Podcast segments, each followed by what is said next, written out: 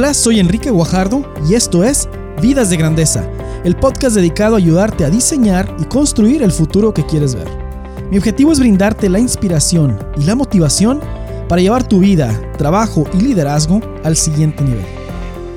Muchas personas de fe se cuestionan si el desarrollo personal y profesional son aspiraciones egoístas que no agradan a Dios por estar centradas en la persona. Yo tengo la convicción de que es todo lo contrario Dios es el principal interesado en el desarrollo personal, profesional y espiritual de todas las personas.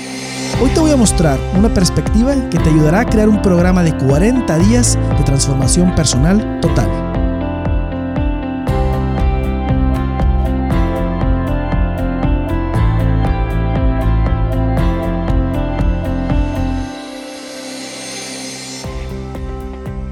Pues te doy la más cordial bienvenida a este episodio número 70 de Vidas de Grandeza de este mes de febrero.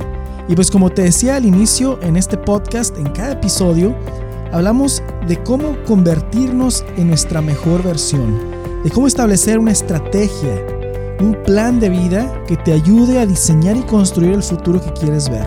Un plan de vida que te ayude a tener victoria en todas las áreas de tu vida y no sacrificar una por ganar en otra, sino poder ganar como un todo, poder ganar en tu vida como un todo. Y pues en este episodio número 70 vamos a hablar de un tema muy interesante. Vamos a hablar de cómo hacer un plan de 40 días para una transformación personal total.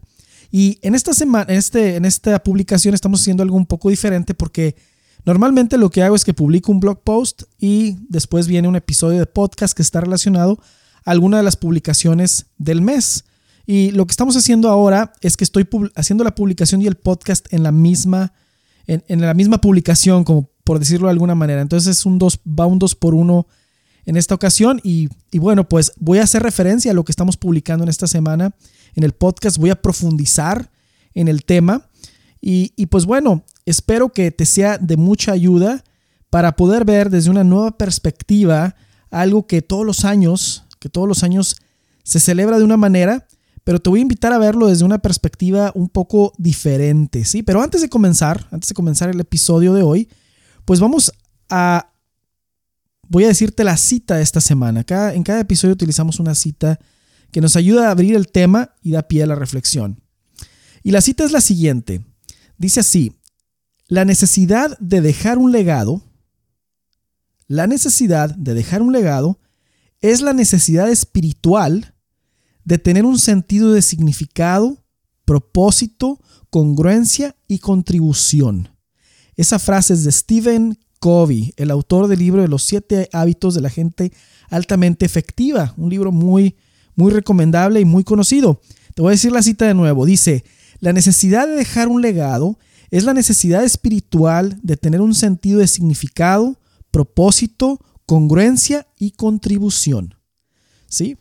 Pues bien, en temas anteriores, bueno, en todo lo que hablamos aquí en, en, Vidas de Grandeza tiene que ver con eso, con propósito, con significado y cómo dejar un legado que trasciende, un, legado que, que, que, va más allá de lo, de lo que nosotros de nuestra vida, ¿sí? Es algo que dejamos, es, como nuestra herencia para quienes vienen detrás de nosotros.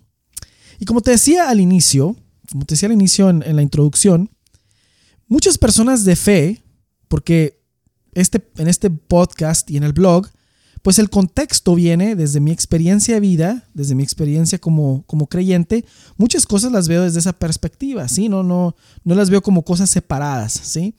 Y muchas personas de fe se cuestionan si el desarrollo personal y profesional es, es algo egoísta, es algo que no le agrada a Dios. ¿Por qué? Porque se centra en, en uno mismo, en yo crecer, ¿sí? Y yo, como te decía al inicio, tengo la convicción y tengo pruebas contundentes que están en la palabra de Dios de que es todo lo contrario, ¿sí? De que es todo lo contrario. Y de que la historia de la humanidad y la historia de, de cómo Dios se ha acercado a nosotros y cómo Dios ha intervenido en nuestra vida, es una historia de desarrollo personal, es una historia de superación, es una historia de convertirnos en nuestra mejor versión. Y por eso tengo la convicción de que Dios es el principal interesado en nuestro desarrollo personal, profesional, espiritual y de todas las áreas, ¿sí? Emocional, todas las áreas, ¿sí? Y aquí en mi plataforma y el material que publico están enfocados obviamente en el desarrollo personal, pero cuando yo empecé a hacer esto, lo tuve que empezar a ver desde mi perspectiva como creyente. Sí, yo soy católico, entonces mi perspectiva como un católico comprometido. Porque no podía yo entender cómo puede haber este, tanta, hay tantos recursos de desarrollo personal y de superación personal que son oro puro, ¿sí? Pero el solo hecho que alguien diga, ah, es que están enfocados en ti y son egoístas, entonces los descartas y no los utilizas, se me hace el desperdicio más grande que alguien pueda hacer. ¿Por qué?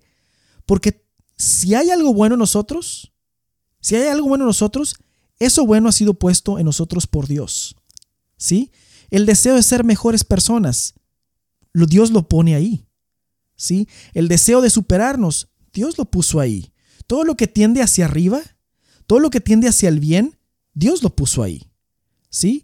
Y querer anhelar ese desarrollo personal y ese crecimiento cuesta trabajo. Ese es otro de los indicadores de que Dios lo ha puesto ahí, que Dios no nos da nada gratis.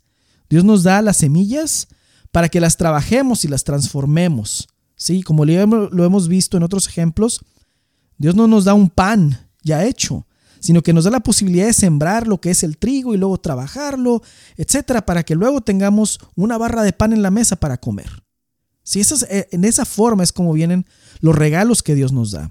Entonces ese deseo interior que tienen todas las personas, independientemente de que crean o no crean en Dios, tienen ese deseo interior de ser mejores, de trascender, de que su vida tenga propósito, significado, de, tener una vocación, de que su trabajo les, les entusiasme y puedan servir a los demás por medio de su trabajo. Eso, mi estimado amigo, mi estimada amiga, eso es. Eso ha sido puesto por Dios ahí, lo sepas o no.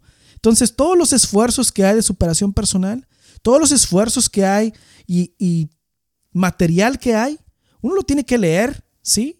Y tiene que sacar de ahí lo bueno que tiene lo bueno que tiene. ¿Sí?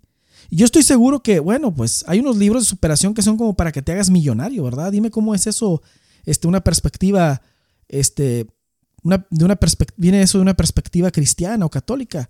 Bueno, yo pienso que la perspectiva correcta es que el dinero deje de ser una preocupación.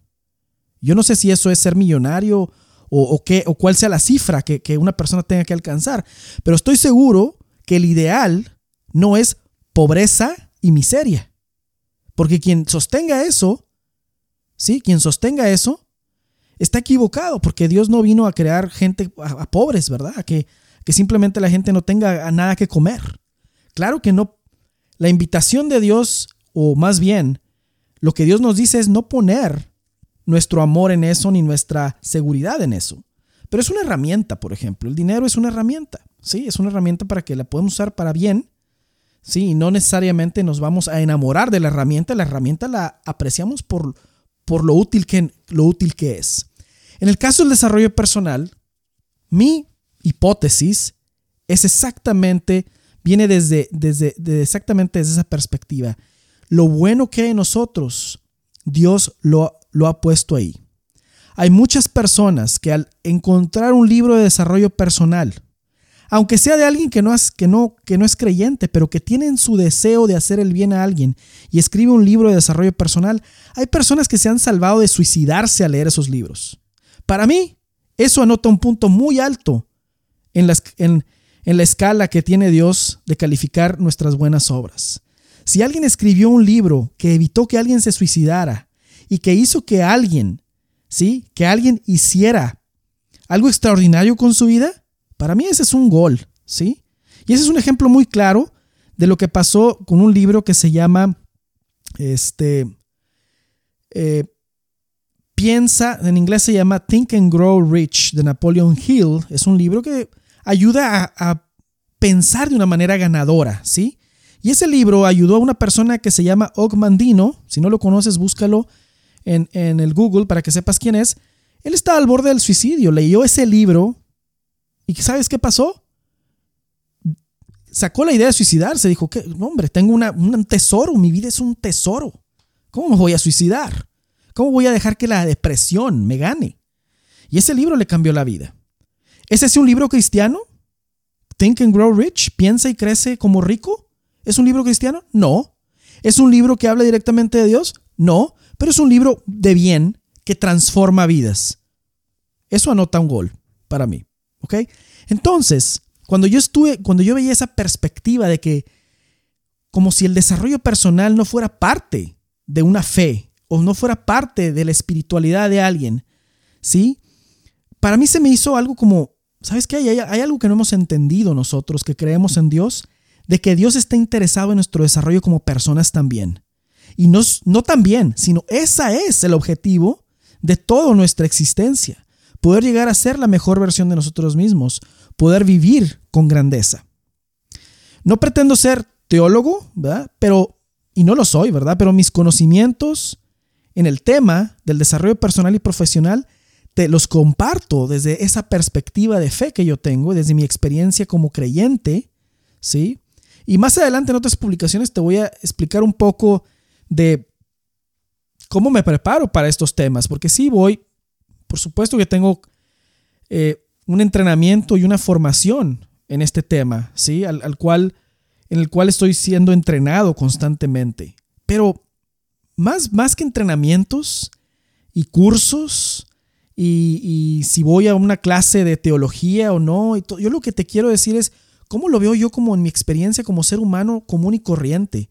¿Cómo lo veo? ¿Cómo veo mi experiencia de Dios como un laico, ¿verdad? Como alguien que no es, no soy ni un pastor, ni un, nada, o sea, soy simplemente un padre de familia, ¿sí? Un padre de familia, un esposo, ¿sí? Este, una persona como cualquier otra que busca convertirse en su mejor versión y que busca y que busca tener esta amistad profunda con Dios todos los días, ¿sí? Y eso es lo que precisamente desde ese lente te quiero transmitir, cómo yo veo las cosas prácticas de la vida que se refieren a cómo crecer como persona, cómo desarrollarse en lo profesional, ¿sí? Cómo, cómo encuentras esa vocación de tu profesión, ¿verdad? Cómo encuentras significado y propósito en tu vida y cómo todo eso se integra con lo espiritual también. No son cosas separadas. Entonces, desde esa perspectiva, es que te lo comparto y muchos de los que me han seguido en el blog o me siguen y tienen este contexto también. Es a la tribu a la que yo le hablo.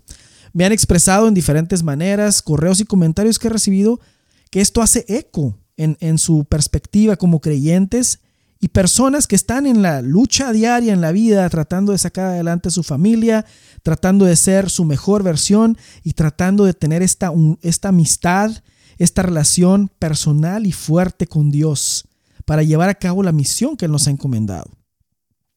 Muchos también cuando se enteran de que este blog de desarrollo personal y profesional se habla de desde la perspectiva de la fe y hablamos de cosas de fe, piensan, eh, sabes que a lo mejor esto no me sirve mucho porque pues no tiene aplicación práctica, esto va a estar demasiado acá en lo espiritual.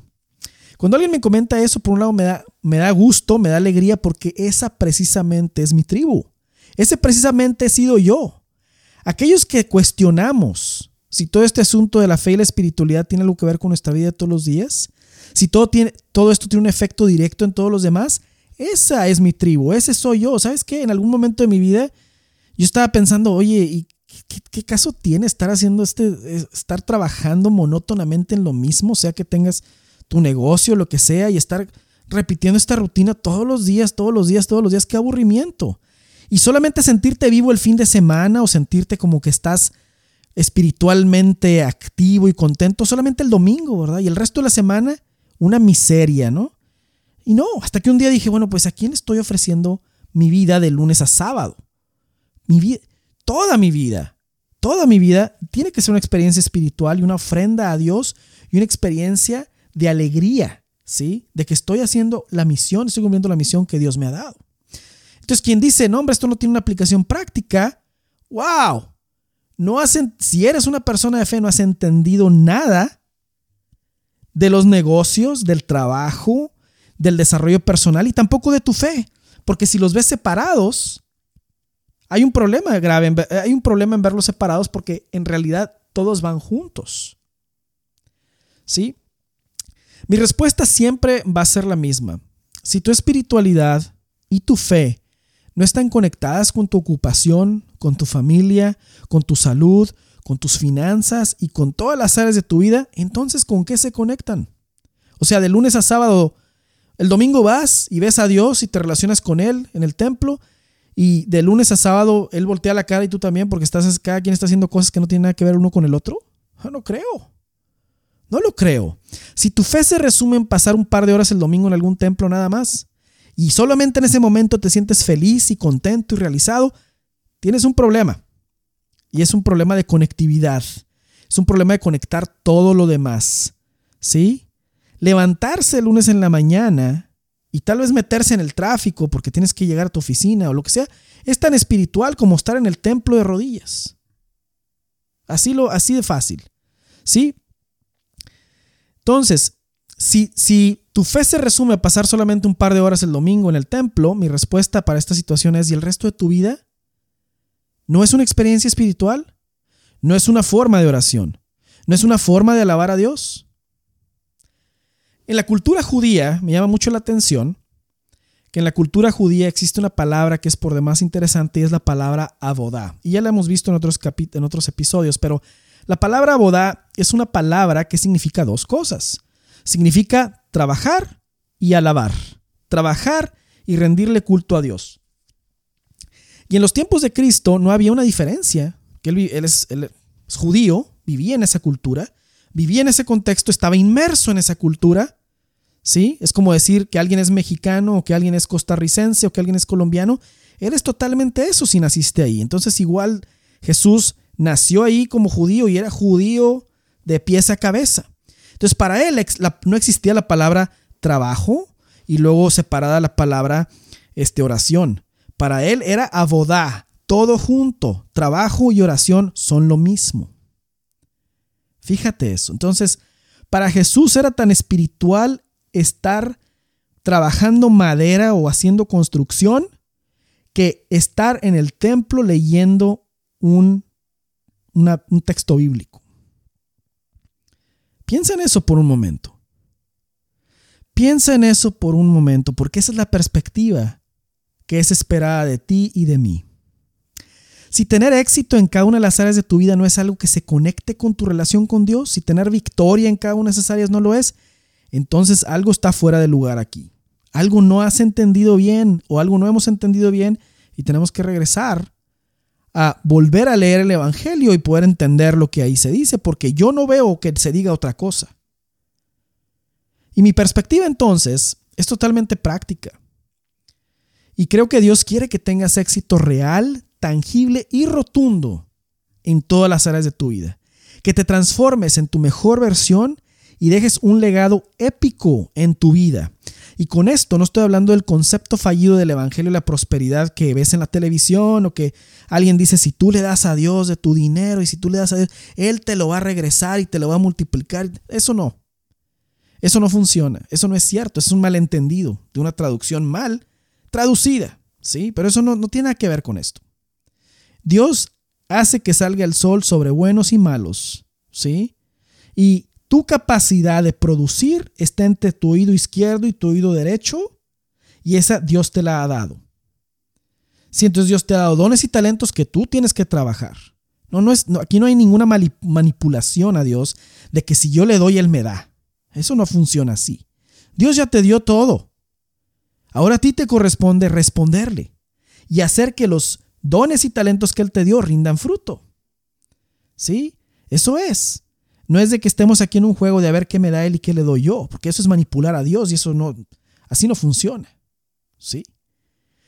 Entonces, tú y yo sabemos que nada nos trae más felicidad que poder vivir plenamente, con propósito y pasión todos los días, imagínalo. ¿Sabes? Y sabes una cosa, estoy convencido de que Dios tiene ese deseo para cada uno de nosotros porque desde el inicio de la creación hasta el día de hoy, su objetivo ha sido llevarnos a ser nuestra mejor versión. Y si no me crees, es momento de darle un vistazo a la Biblia. ¿Sí? Es un momento de darle un vistazo a la Biblia. Dios puso su imagen en nosotros. En Génesis dice que Él, eh, hagamos al hombre imagen y semejanza nuestra. Esa palabra, eso es demasiado fuerte, porque quiere decir que tú eres divino, que tú tienes la chispa de la imagen divina en ti. Y entonces, si eso es cierto, lo que está haciendo Dios con nosotros en nuestra historia es lograr que reflejemos esa imagen y que alcancemos esa marca. ¿Sí? Que alcancemos la marca que Él puso para nosotros, que es la de reflejar su imagen. ¿Sí? Y en esta vida en la que estamos, que es una escuela de eso, es la escuela de convertirnos en nuestra mejor versión. ¿Y cuál es nuestra mejor versión? Ser la imagen de Dios.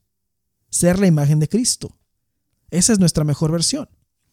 Entonces, como te decía al inicio, vamos a hablar de un programa de 40 días. Cómo transformarnos en nuestra mejor versión en 40 días es algo totalmente práctico, ¿sí? Y vas a ver, aquí vamos a hacer un cambio de paradigma en eso, porque vas a decir, 40 días, ¿dónde he escuchado eso? 40 días. Dentro de poco, diferentes tradiciones cristianas, junto con los católicos en todo el mundo, vamos a comenzar lo que se llama la cuaresma, o los 40 días. alguien me va a decir, bueno, aquí vamos a empezar otra vez con la cuestión esta religiosa, ¿verdad? ¿Qué tiene que ver esto con transformación personal? Mucho. Tiene todo que ver, y es lo que voy a explicarte ahorita. Mira, por lo general ese tiempo se ve desde el exterior como algo que no tiene mucha conexión con la vida diaria, que es más bien algo meramente espiritual, como una preparación para una felicidad futura que se paga con una buena dosis de miseria presente. ¿Sí? Es algo así como lúgubre, oh, la cuaresma, vamos a, vas a dejar de comer esto, vas a dejar de hacer aquello, y te vas a echar unas cenizas en la cabeza, y qué es eso, ¿verdad? Y yo creo que esa perspectiva, esa interpretación de los hechos se queda muy, pero muy corta en referencia a lo que Dios ha imaginado y soñado para nosotros. ¿Sí?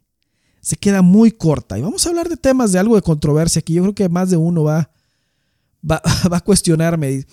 Pero cuando uno ve por separado lo espiritual, lo personal y lo profesional, piensa que este tiempo es como algo aparte, como una carga, como algo que hay que, bueno, es lo que hacemos todos los años. No tiene mucho que ver con lo que hago todos los días, más que hoy va a ser el día más difícil porque voy a tener que sacrificarme de alguna manera. Y son 40 días de sacrificios, ¿no? Pero hoy te voy a mostrar una perspectiva que te va a ayudar a hacer de esos 40 días un programa de transformación.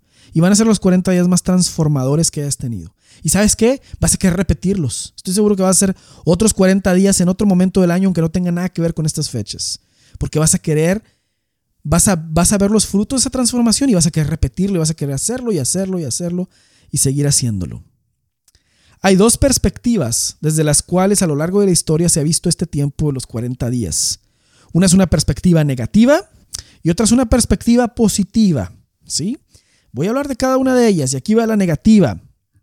La perspectiva negativa que estoy seguro que has escuchado, seas creyente o no lo seas, es establece que Dios es como un tipo de mercenario que tiene sed de los sacrificios de las personas y que esta es la única manera de calmar su ira y su, y su deseo de, de justicia hacia nosotros, porque somos sucios por naturaleza y necesitamos limpiarnos para que nuestra inmundicia con estos sacrificios nos ayude a serle más agradables a Dios. Y este es un tiempo para pensar en sufrimiento y en especial el sufrimiento y tortura de Jesús en la cruz y vamos a sentirnos mal por ello porque con nuestro mal comportamiento seguimos crucificándolo e hiriéndolo constantemente. Wow. Esta es la perspectiva. Sí, entonces tenemos que saciar una ira. ¿Sí? Tenemos que castigarnos para, para que se calme, se calme este, se calme Dios y, no nos haga algo porque, porque no hacemos estos sacrificios. ¿Y sabes qué? Cuando Jesús vino y hizo este sacrificio en la cruz y fue torturado y todo, fue para calmar esa ira. Wow. Sí, ¿no? Siendo así, siendo esa la perspectiva, yo no quisiera esos 40 días ni nada que tuviera que ver con ellos. Pero sabes qué? Y hay una película que representa muy bien esta confusión. Y, con esto no quiero decir que esta sea una mala película, que nadie la vaya a ver o que la intención sea mala.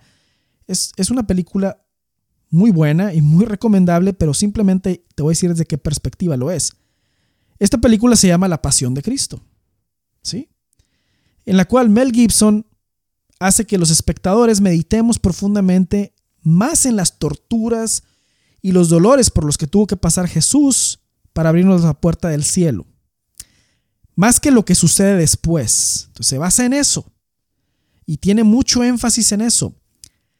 Y como te digo, quienes tengan en alto concepto esta película, me disculpo de antemano, es una muy buena película, está muy bien hecha, es una gran producción, es muy recomendable. Eh, y en mi opinión, yo, ¿verdad? Como creyente, no la tengo yo en alta estima. No, por, la no la tengo en alta estima por el mensaje, la tengo en alta estima porque es una muy buena producción y es una muy buena película. Y no es porque sea muy violenta ni muy sangrienta, y estoy seguro que fue hecho con la mejor de las intenciones. Mi problema con la película es que se centra en algo que no es lo más importante de nuestra fe. ¿Ok? Vamos, sígueme con esto, ¿sí? Vamos a continuar, ¿sí? Estos hechos sucedieron, son reales, ¿sí? Y muestran sin duda el gran amor de Jesús y el gran amor de Dios que dio la vida por nosotros, ¿sí? Pero no creo en el más en lo más mínimo que este sacrificio y esta tortura sean lo que Jesús quiera que nos detengamos a reflexionar. ¿Sí? Ahí va.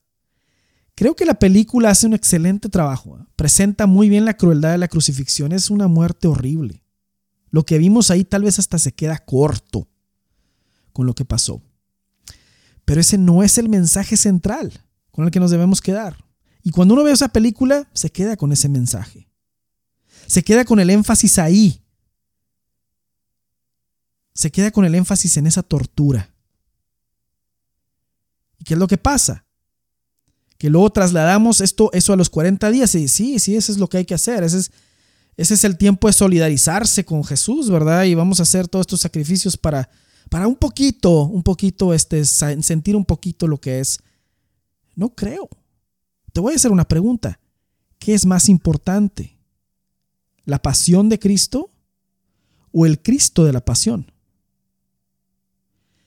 Yo estoy seguro que si le, preguntas a, le preguntamos a una madre, ¿qué es lo que le trae la alegría más grande en el acontecimiento del nacimiento de un hijo? No nos va a responder, para mí la mayor alegría fueron los dolores de parto. No creo que vaya a responder eso. Ninguna mamá. Ninguna. Lo que va a responder, que le trae el recuerdo de mayor alegría, fue el tener a su bebé en sus brazos y verle la cara por primera vez. Ese es el recuerdo que borra todo lo demás. Ese es el recuerdo que borra todo lo demás. Estoy, es, es, una hipótesis, ¿eh? Pues, las mujeres me dirán si eso es cierto o no. De la misma manera, yo no creo que Jesús tenga interés alguno en que estemos meditando y recordando sus dolores mismos que los fueron necesarios para darnos la posibilidad de entrar al cielo y de poder resucitar, resucitó, ¿verdad? Y de poder vivir una vida nueva centrada en Él desde hoy y hasta siempre.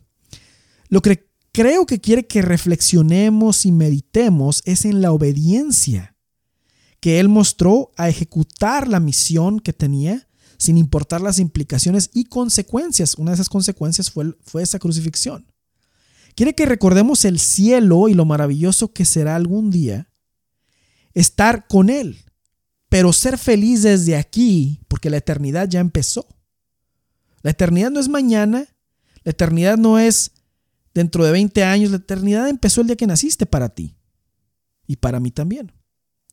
Y quiere que recordemos que Él nos mostró el camino a esa verdadera felicidad y a cómo vivir con grandeza desde aquí, desde la tierra, como Él vivió.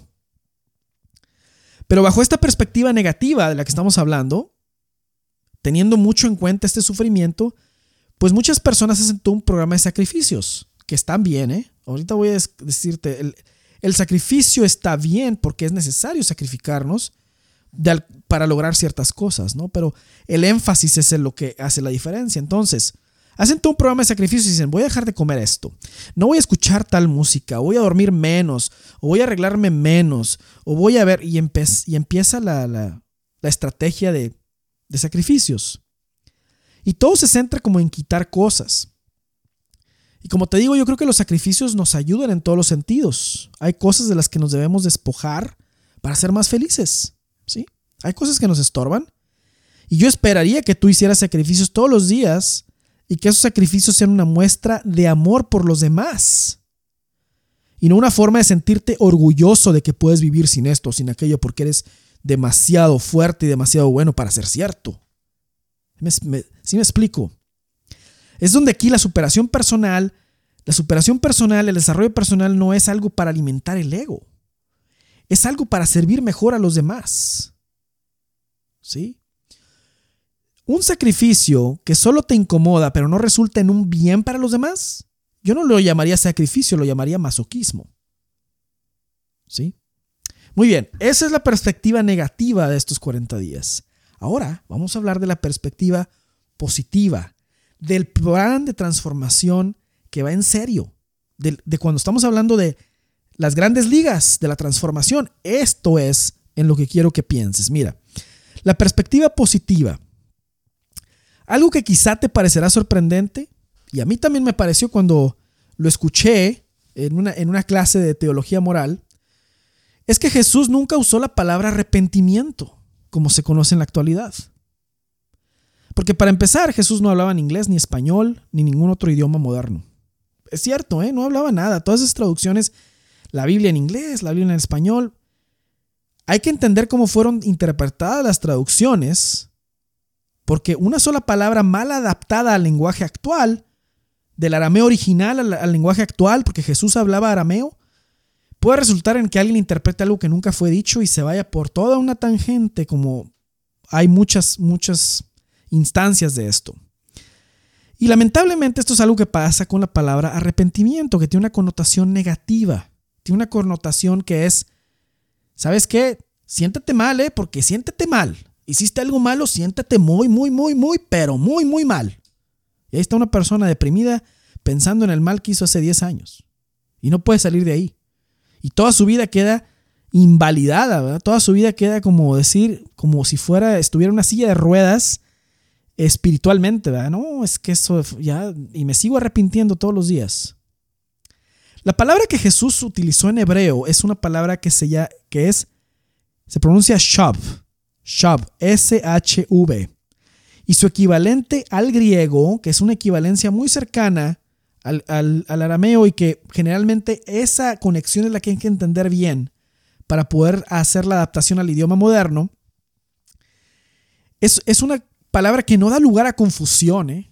Es una palabra que en griego es metanoia. Entonces, shov en la traducción hebrea significa regresar por el camino recorrido y hacerlo en el sentido opuesto. Es decir, recorrer el camino de una forma totalmente nueva y diferente. Eso significa shov en hebreo, en arameo. Metanoia significa una renovación de la mente un cambio radical, un reformarse, un transformarse en todos los sentidos.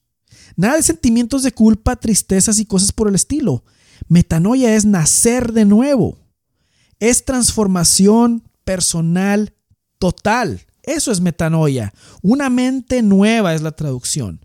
Y esa es la palabra que Jesús y que Juan el Bautista y que todos estuvieron utilizando por muchos años. No había esa palabra arrepentimiento, repentance, no había eso. Inexistente.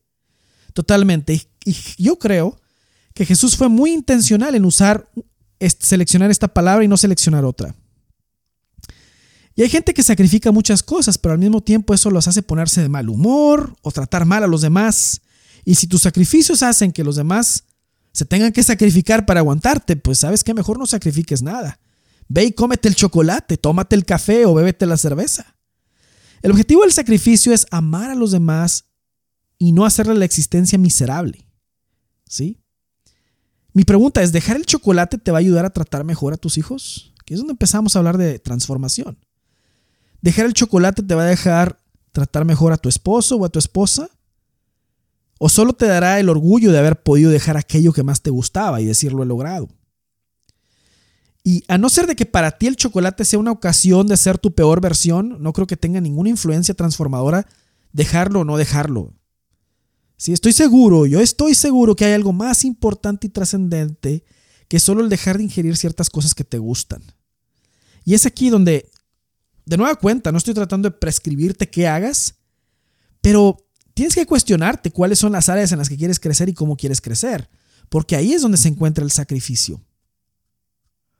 En vez de pensar en cosas que vas a dejar de comer, yo te invito a pensar en qué estrategia de crecimiento vas a diseñar que vaya más allá de los 40 días y que resulte en metanoia en tu vida.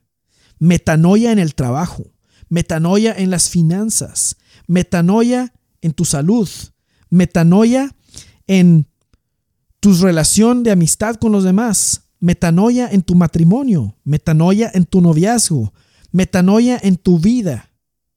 ¿Sí? Metanoia en todos los sentidos, un cambio radical de vida, una transformación personal total. ¿Sí? Eso es lo que te invito a pensar. ¿Sí? ¿Qué estrategia vas a seguir para ser tan bueno en tu trabajo o en tu negocio o en la vocación que tienes que la gente se sienta bendecida porque tú estás ahí? Que digan, wow, esta persona es una respuesta a una oración mía. O esta persona es otro rollo y está dejando un legado, está dejando una historia, me está impactando y marcando de tal manera que nunca se me va a olvidar. ¿Qué estrategia vas a seguir para tener un estilo de vida saludable que te ayude a estar sano y fuerte para ayudar en vez de ser ayudado? ¿Qué estrategia vas a seguir para ser una influencia tan atractiva para tus hijos si es que los tienes? Y que nada les sea más seductor a tus hijos que querer imitarte y ser como tú, como padre o como madre. Ese es sacrificio. Esa es metanoia. Ahí estamos hablando de las grandes ligas, no de, ¿sabes qué? Voy a dejar de comer chocolates o ¿sabes qué? Voy a, voy a raparme la cabeza o no sé, ¿verdad? Estos 40 días no son días para meditar en la muerte o para meditar en sufrimientos. Son para meditar y prepararse en resurrección. ¿Sí? Y la resurrección es el triunfo más grande que haya habido contra el más más grande que es la muerte. Jesús resucitó y venció la muerte.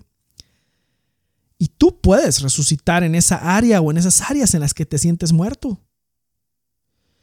Dios quiere resucitar tu vida profesional, tu vida personal, tu vida espiritual, tu vida financiera, tu vida emocional, tu vida toda tu vida. No solo partes. Y alguien me va a decir, bueno, ¿y qué me dices de eso de que en polvo eres y polvo te convertirás? Sí, es cierto. Es una realidad. Venimos del polvo porque Dios nos creó del polvo, al polvo vamos a, a regresar. Pero una diferencia. Es solamente el traje que tenemos el que se hace polvo. Lo que tú te transformes como persona te lo vas a llevar ¿Sí? Si Dios quisiese que solo te consideraras polvo, ¿no habría impreso su imagen en ti al momento de crearte? El reto de este recordatorio del polvo es que vivamos de tal manera que ese polvo refleje la imagen que fue impresa en él y que sea polvo de oro, polvo de estrellas. Esa es la diferencia, ese es el reto. El programa de transformación total de 40 días. Entonces, si usamos esta perspectiva positiva de lo que significan estos 40 días de mayor reflexión e inspiración, te propongo el siguiente programa. Vamos a decir que es un programa que se divide en cinco semanas. Entonces, la semana número uno, vamos a reflexionar, te invito a reflexionar en los obstáculos internos que te impiden crecer en cada una de las áreas de tu vida. A ver, vamos a hacer una lista de eso. ¿Cuáles son los obstáculos? En serio, vamos a ver cuáles son. ¿Soy yo? ¿Son internos? ¿Son externos? ¿Es el miedo, el orgullo, los malos hábitos, pensamientos limitantes? ¿Qué es lo que está deteniendo? Eh, ¿Qué es lo que te está deteniendo en esa determinada área de tu vida? ¿Y qué acciones puedes llevar a cabo para contrarrestar estos obstáculos? Reflexiona en eso. Piensa en eso en esa primera semana de estos 40 días. La semana número 2 te invito a reflexionar en tu misión y visión de vida. ¿Quién eres? ¿De dónde vienes? ¿Y a dónde vas? ¿Qué es lo que Dios te está pidiendo en este momento? Recuerda los momentos en los que te has sentido más plenamente vivo, en los que te has sentido más feliz, en los que te has sentido más realizado, en los que has sentido mayor propósito y mayor pasión en tu vida. ¿Sí? Reflexiona en esos momentos. ¿Qué había? ¿Qué elementos estaban presentes? ¿Qué estabas haciendo tú? ¿Sí? ¿Qué sistemas tenías en tu vida? ¿Qué hábitos? ¿Sí? Todo piensa en eso un momento.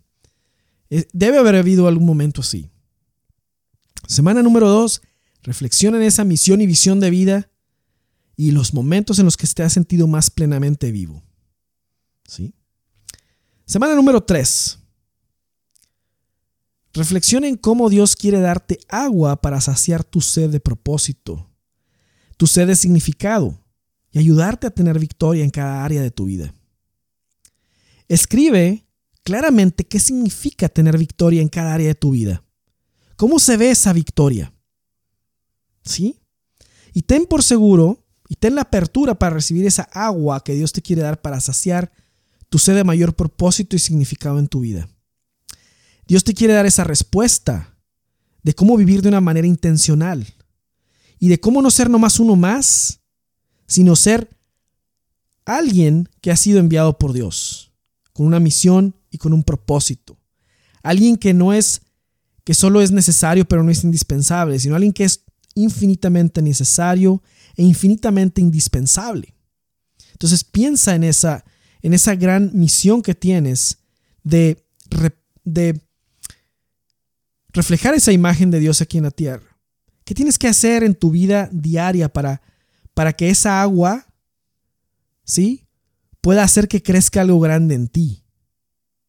¿Qué tienes que hacer para ser ese líder que influencia dentro y fuera de casa? ¿Sí? Entonces reflexiona cómo Dios quiere darte esa agua para vivir con mayor propósito y pasión. Semana 4.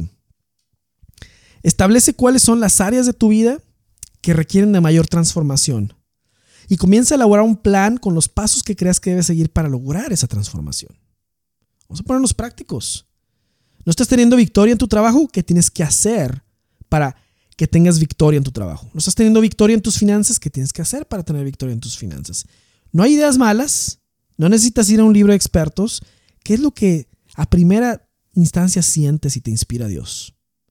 Sí, a veces, a veces queremos encontrar respuestas muy rebuscadas. Queremos ir a buscar a todos los expertos en estos temas. Pero a veces lo que tenemos que hacer está ahí, ya sabemos qué es, pero no lo queremos hacer. Muy bien, semana número 5. Asigna fechas a cada uno de esos pasos que identificaste en la semana 4. Colócalos en una agenda.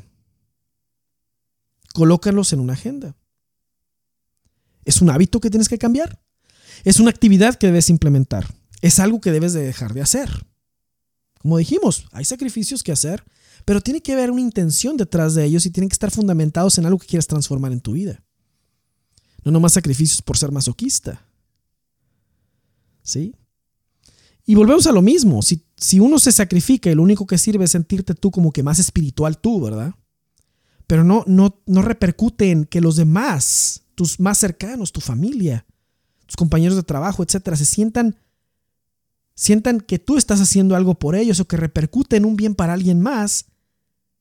Es que es muy fácil imaginarse a Dios, ¿verdad? Cuando tú haces oración y estás ahí solo te lo vas a imaginar siempre de la manera más conveniente.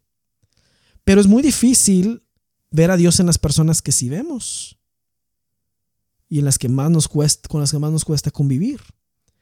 Y entonces, si tus sacrificios se enfocan en acercarte a esas personas, ahí ya estamos hablando de sacrificios verdaderos. Lo otro no es que sea malo, pero se me hace que no estamos hablando de grandes ligas.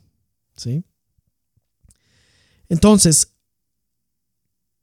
Ponle una fecha a cada una de esas cosas que quieres transformar, que sabes que tienes que transformar.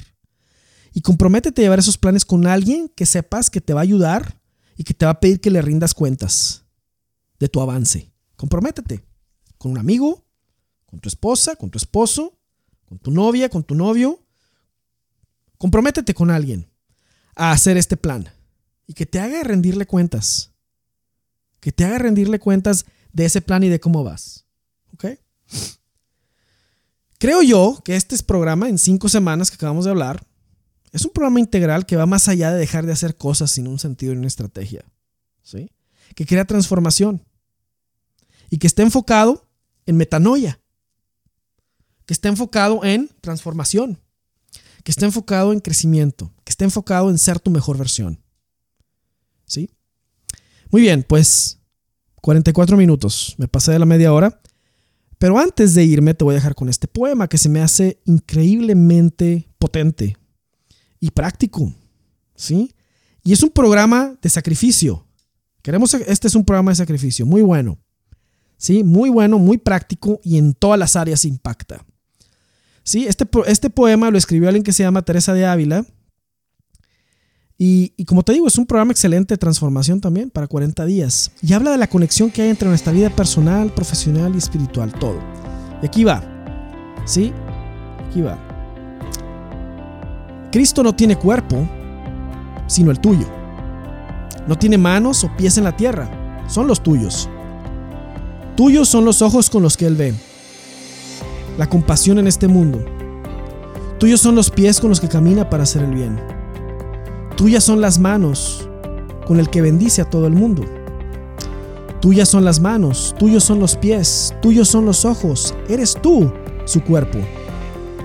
Cristo no tiene otro cuerpo sino el tuyo, sin manos, sin pies en la tierra sino los tuyos. Tuyos son los ojos con los que ve compasión en este mundo. Cristo no tiene otro cuerpo en la tierra sino el tuyo. Santa Teresa de Ávila. ¿Qué te parece? Ese es un programa de sacrificio. Ese es, esos son 40 días de transformación personal total. Y no se acaban en esos 40 días. Siguen y siguen y siguen. Y es una mejora continua toda nuestra vida. ¿Sí? Para poder transformarnos en la persona que soñó Dios que fuéramos y que muy seguramente es la persona en la que tú te quieres convertir, en la persona feliz, realizada, plena que Dios quiere que seas. Muy bien, pues me despido. En este, nos vemos, nos escuchamos en el próximo episodio. Te invito a enviarme tus preguntas a mi correo electrónico enriqueguajardo.com. Si, este, si esto es algo que te ha ayudado y te sirve, pásaselo a alguien más, pásale la voz, que se suscriban al blog en www.enrique.com, ah, perdón, www.enrique.me o www.enriqueguajardo.com. Sí, suscríbete ahí, te regalo tres ebooks en formato PDF me han estado, alguien me envió esta semana un correo diciéndome que no estaban descargando los ebooks. Si ese es tu caso y no los has podido descargar, envíame un correo y te mando las ligas. Las mismas ligas que están ahí están funcionando, ya las probé. Entonces, si acaso tienes problemas para descargar el ebook, alguno de los tres, envíame un correo y yo te los, te los hago llegar de inmediato. Muy bien, pues te deseo una excelente semana. Y pues mientras tanto, en lo que nos volvemos a ver, vive con grandeza. Hasta la próxima.